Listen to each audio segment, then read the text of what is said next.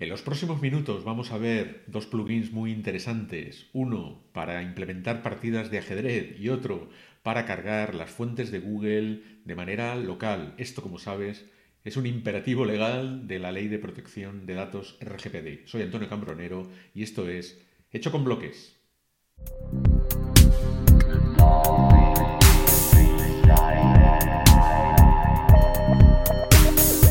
Si me sigues en Mastodon, por ejemplo, sabrás que he iniciado un blog de ajedrez que se denomina 00. Esta es la notación del enroque corto en ajedrez. Y este blog utiliza un plugin de WordPress que sirve para representar o visualizar las partidas a partir de un fichero o de un formato que se denomina PGN y que es un estándar para representar partidas de ajedrez. Podemos ver en acción este plugin si entramos en uno de los posts, por ejemplo en el primero de este blog 00, que es eh, una partida que jugué con mi asistente virtual de, chess.com, Mai.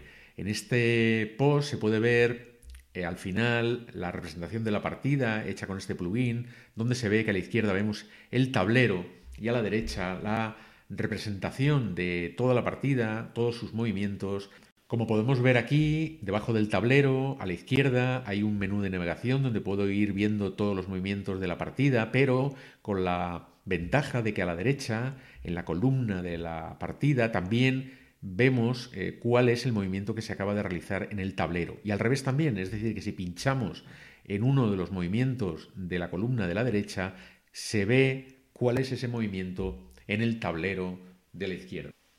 El plugin que utilizamos se denomina RPB Chessboard y se configura en ajustes en la opción de RPB Chessboard. Aquí es donde podemos mm, determinar todos los parámetros relacionados con la apariencia del tablero, del diagrama, del menú de navegación, etc.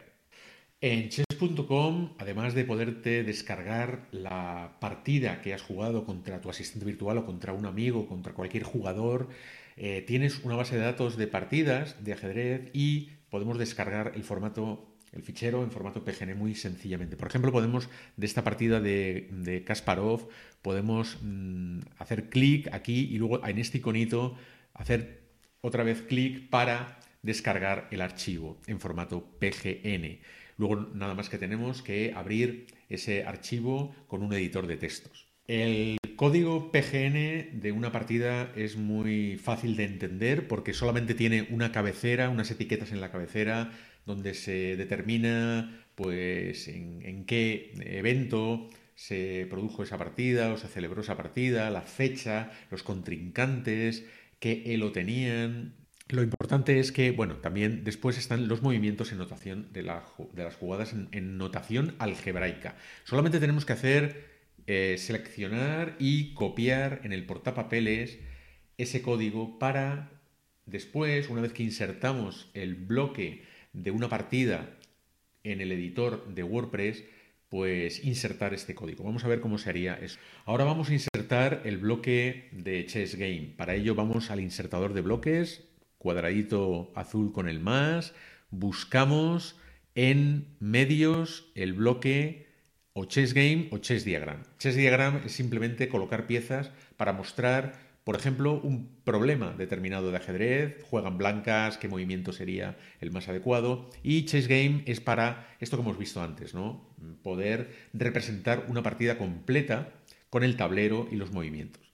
Entonces, añadimos el bloque de Chess Game y directamente nos aparece ya eh, el cuadrado para pegar el código que tenemos en el portapapeles. Y ya tenemos el código del PGN con sus eh, etiquetas y los movimientos. Pero a la derecha podemos configurar los símbolos de las piezas, por ejemplo, podemos usar el defecto y en español, ¿no? las letras de, de, las piezas, eh, el tablero, que aquí sí es verdad que sería interesante que pruebes todas las posibilidades porque, sobre todo en móviles, va a influir en que se vea más o menos bien. ¿no? A mí me gusta la, el tablero de navegación en la opción de scroll a la izquierda, que es como lo hemos visto antes en el vídeo, etcétera, ¿no? Y bueno, luego podemos configurar más opciones, pero eh, a partir de aquí, las que están por defecto podrían valer perfectamente. Entonces, vamos a guardar como borrador y vamos a ver en una vista previa cómo quedaría esta página con este, eh, con, este bloque insertado de Chess Game y la partida. Bien, pues aquí lo vemos, ¿no? Que era lo que hemos visto antes, la partida de Kasparov contra Van Forest, eh, realizada el 11 de julio de 2021 y tiene todos los movimientos y aquí el tablero. Entonces, podemos ir con el menú de navegación viendo cuáles son esos movimientos, a la derecha se van representando y así podemos, eh, bueno, pues ya digo, visualizar o ver toda la partida en eh, una página de WordPress. El otro plugin que quería comentarte en este vídeo es un plugin que nos va a servir para cargar las fuentes de Google de forma local. Esto, como decía al principio, es un imperativo de la ley de protección de datos RGPD, del reglamento de protección de datos, que se llama crear tema de bloques y que lo que hace es añadir una nueva opción en apariencia. Esa opción se llama eh, gestionar fuentes del tema, vamos a ir a esa opción y vemos que en la parte superior derecha de la pantalla se ven dos botones, uno para cargar o añadir fuentes de Google y otro para añadir fuentes eh, en local, es decir, fuentes que ya tengamos en nuestro dispositivo, ordenador, etc.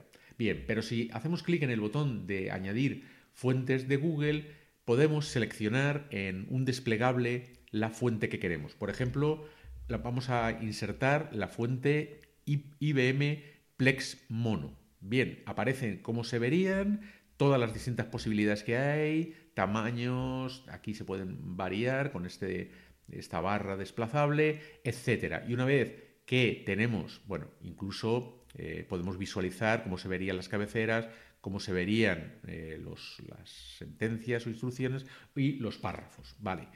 Eh, si lo que queremos es para las cabeceras, pues simplemente vemos aquí que tenemos la posibilidad de descargarnos todas estas fuentes en un archivo, todas las posibilidades y simplemente, bueno, pues hay que hacer aquí añadir la fuente de Google al tema. ¿Esto qué significa? Pues esto significa que si vamos al editor del sitio y una vez que lo tenemos abierto, nos vamos a la opción de estilos, podemos ver que en el apartado de tipografía y en el de texto, en los elementos de texto, en la fuente del sistema, que es un, un desplegable, ahí veríamos ya añadida la fuente de Google IBM Plex Mono lista para utilizarse, que es lo que hemos hecho aquí en el blog de ajedrez.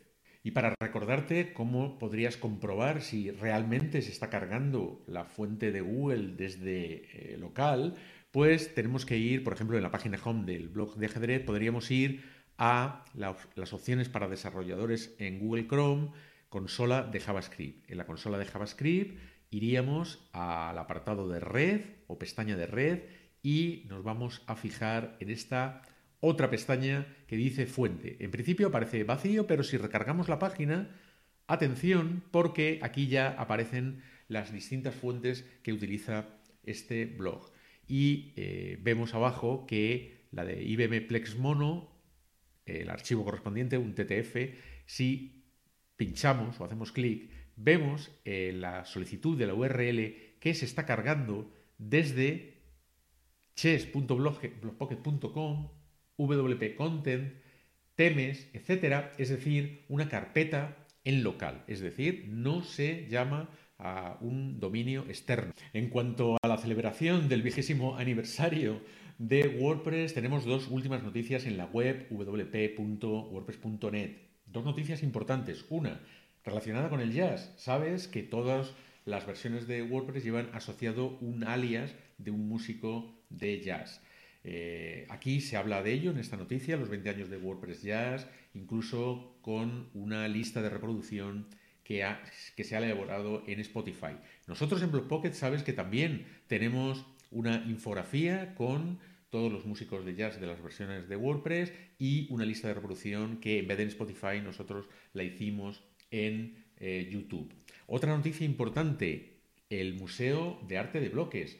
Esto es fantástico. Sabes que también, eh, según esta noticia, puedes enviar tus obras hechas con bloques en código del editor de WordPress y con el lema de 20 años de WordPress. También sabes que nosotros hemos contribuido al Museo de Arte de Bloques de manera oficial con una de nuestras obras que puedes ver aquí. Y para terminar, como viene siendo habitual aquí en Hecho con Bloques, Liza Simpson nos trae una frase inspiradora. Vamos a escucharla. A menudo siento que los proyectos nos abruman cuando miramos cuántas horas se han invertido hasta su finalización, pero simplemente comenzar no suele ser tan difícil. Y así llegamos al final de este episodio de Hecho con Bloques, donde hemos revisado dos plugins muy interesantes, también algunas noticias relacionadas con el vigésimo aniversario de WordPress y eh, la frase inspiradora de la semana que nos ha traído como siempre Liza Simpson.